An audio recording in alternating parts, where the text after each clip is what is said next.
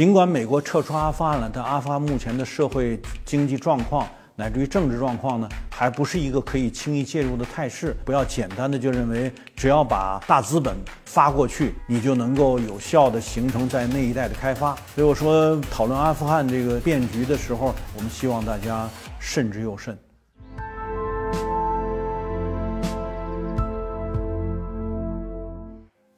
大家好，我是温铁军。我今天跟大家讨论一下阿富汗变局。现在网上热议的中国如何在美国撤出之后，利用这个所谓战略空间，这其实是不太呃谨慎的一个说法。因为这个，且不说啊，大家都说这是一个所谓帝国坟场。我们刚才的解释呢，已经说了，它是一种现代化成本的总爆发，它其实是现代化坟场。那再进一步看呢，就是我们啊以前的这个在阿富汗的介入，其实是在美国这个对阿富汗呃采取军事行动、建立了阿富汗政府以后，呃中国所开展的一系列的比较道义性的援助活动，我们并没有做出任何战略性的介入。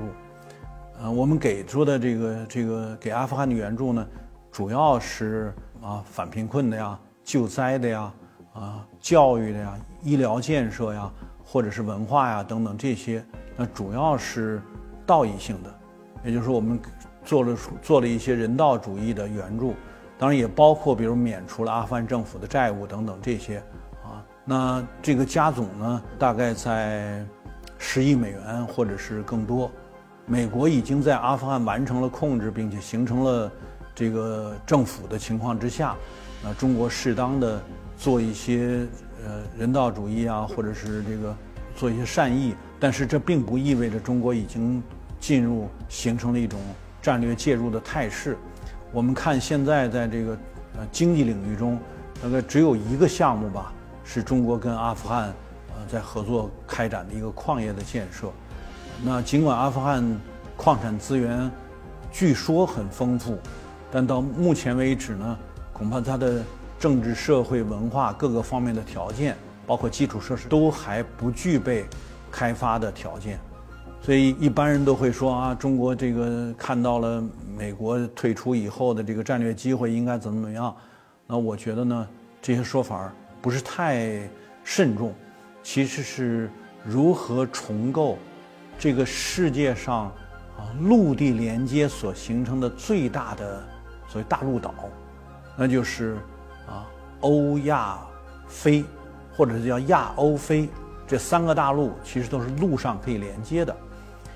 那这个陆上连接的这个条件呢，它是一个客观存在。首先是因为我们不是一个海洋国家，我们在以往帝国主义列强侵略中国的这个呃历史过程中，我们在海权战略上几无胜绩。几乎没有什么打胜过。那么到现在为止呢，也应该说，尽管有了一些呃手段，也做了一些准备，但中国仍然不是一个海权国家。那相对而言呢，我们在陆权战略上呢，却相对还算比较有胜绩。啊，最主要的当然就是中国的抗日战争以来啊，包括比如朝鲜半岛战争啊。印度支那半岛战争啊，等等这些，总体上看，啊，中国在近代的这个陆权战略的竞争之中吧，还有比较明显的胜绩，也因此，当我们受到这个美国重组所谓亚洲小北约哈，就是这个所谓第一岛链、第二岛链，然后美日印太这样一个新的围堵态势，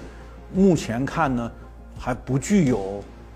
很大的把握，来让我们在海上这个丝绸之路呢，能够得到有保障的呃通畅。那目前情况看呢，啊，就是“一带一路”我们陆上丝绸之路的建设呢，以这个中国和俄国之间的现在的这个呃关系来看，呃，应该保障的程度呢，还是相对比较高的。所以，尽管美国撤出阿富汗了，但阿富汗目前的社会经济状况乃至于政治状况呢，还不是一个可以轻易介入的态势。那中国还是应该集中精力经营好啊，因与俄国在战略上有很好合作关系这样的条件而可能经营的啊中亚各国，乃至于经中亚各国进入里海，在里海沿岸在考虑向欧洲做陆上通道的建设，在这些方向上，我们如果要看这个啊，从欧洲到到亚洲的这个大陆桥建设，应该说呢，北方的路桥建设呢，就是西伯利亚大铁路啊，目前的效率并不是很好。真正发挥作用的呢，其实是从中国的连云港到这个欧洲到荷兰的这条铁路，中欧的班列不断的开开着，那它实际上呢，呃，效率呢相对来讲算是比较合理的。中国真想这个以“一带一路”战略的这个内涵来考虑西出呃中亚、西亚，然后到这个中东，然后再进入北非，那其实应该考虑的是一个第三大陆桥。也就是说，从中国的广东，呃，确定一点呢，应该是从中国的香港，这是一个一般商品生产世界最大的区域，消费品生产是最为丰富的，呃，总量也是最大的。从这儿啊，往非洲修建亚非路桥，那用亚非路桥为主，然后向周边做辐射，比如对巴基斯坦、印度啊，乃至于对这个。呃，阿富汗，啊，对中亚可以呈现一种辐射状态，但骨主干却不是要要经过这个可能会充满动乱的阿富汗地区，主干应该是在南边，这样呢，也应该说可能亚非路桥带动周边的人口、周边的资源开发啊、周边的人文社会各方面的发展，应该是最有发展前景的。所以从这个角度看呢。我个人的建议呢是慎言啊，所以美国呃撤走之后留下的阿富汗战略真空，也不要简单的做一个图，就说它是个十字，啊，东西南北中各个方面都能沟通，这些呢就是拿个地图就做作业的这样的呃做法呢，似乎是比较浅了。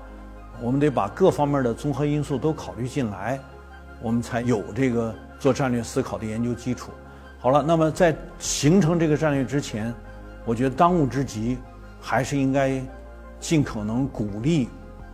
各种